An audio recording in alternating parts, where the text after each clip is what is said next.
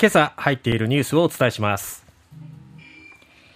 経済安全保障推進法が成立。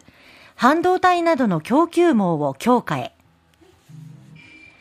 屋外でのマスク着用。十分な距離が取れる場合は不要。ウクライナの親ロシア派。ヘルソン州をロシアに編入要請へ。トヨタの営業利益が過去最高の2.9兆円。円安が追い風に。旦過市場、アーケード規制14日に解除。はい。まずは経済安全保障推進法が成立ということで各紙一面で報じています毎日新聞からです国家安全保障のために政府が企業活動を規制する経済安全保障推進法が参議院本会議で採決され自民公明両党と立憲民主など一部野党の賛成多数で可決成立しました。えー、これ、内容なんですけども、はい、重要物資のサプライチェーン、供給網ですね、それを強化すること、そして基幹インフラの安全を確保すること、そして先端技術開発での官民の協力、そして軍事技術に関わる特許の非公開、という4本柱で構成されておりまして、来年の春から段階的に施行していくというものなんですね。すねまず一つ目の重要物資のサプライチェーン強化ですけども、戦略物資の調達を海外に依存するリスクを減らすため、うん、まあ依存に頼ってます、依存してますからね、今ね。はい半導体とか医薬品などの重要性の高い特定重要物資に指定して企業の調達計画を政府が認定するほか安定調達に向けた財政支援を実施するということです。えー、2つ目の基幹インフラの安全確保ですけども電気、ガス、通信、金融など14の業種を対象に重要な機器の調達先や保守管理の委託先について国への事前報告も義務付けると。で基幹インフラなど経済や国民生活に密接に関わる分野に安全保障上のリスクのある外国製品が入り込む事態を防ぐ狙いだということで、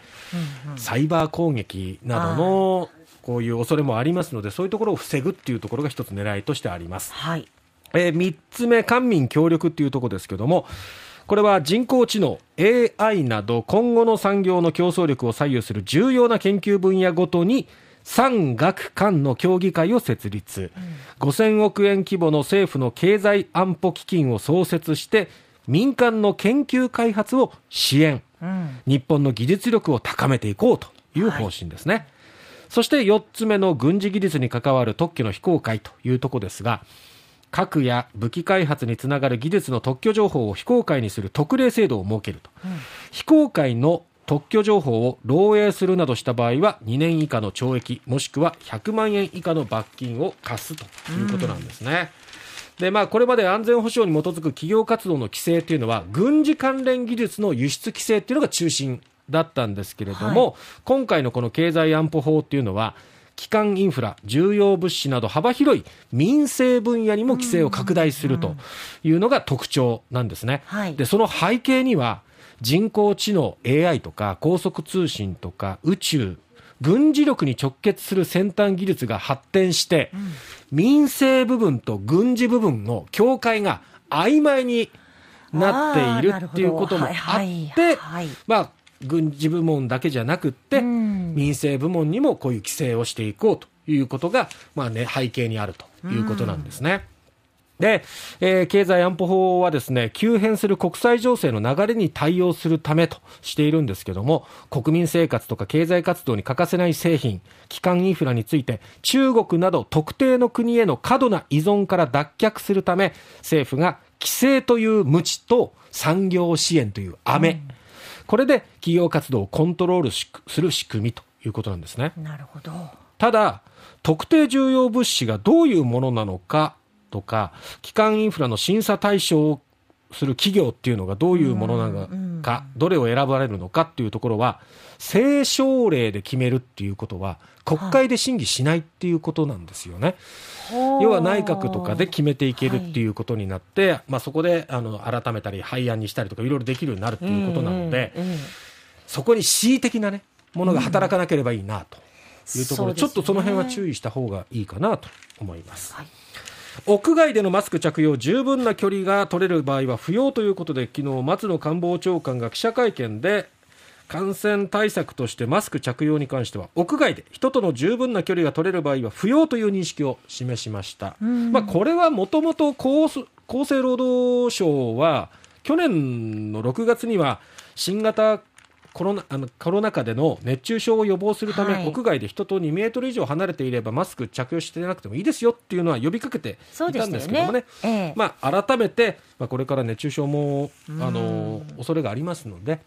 呼びかけるっていう形ですよね。ねしてるとやっぱり息苦しくなったりしますしね。いやー本当そうですよね。あの僕も犬の散歩夕方とかにやってる時に、まだまだちょっと暑くて、うん。でちょっと人がいないなっていうところでマスクをこう外すとはい。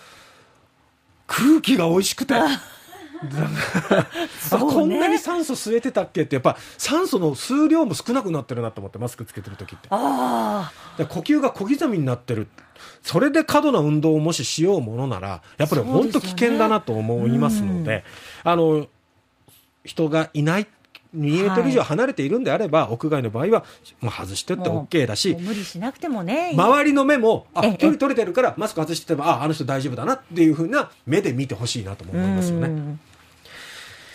うんえーウクライナ親ロシア派ヘルソン州をロシアに編入要請へということでロシア通信によるとロシア軍が制圧を宣言しているウクライナ南部ヘルソン州の親ロ派親ロシア派政権の幹部がプーチンロシア大統領にロシアへの編入を要請する方針を明らかにしたということなんですね、はい。ロシアの大統領報道官は住民の意向次第だと述べて前向きな姿勢を示したということです。でこの親ロシア派の幹部によるとヘルソンは古くからロシアの領土だったと主張したと。編入の是非を問う住民投票は必要ないと説明して編入に必要な法整備を年末までに完了する意向も表明したということで一方的にまた強引ですね、やっぱりねこの辺は。映画「ひまわり」が撮影された象徴的なあのひまわり畑が撮影されれたのはヘルソン州ですけどね、うんうん。トヨタ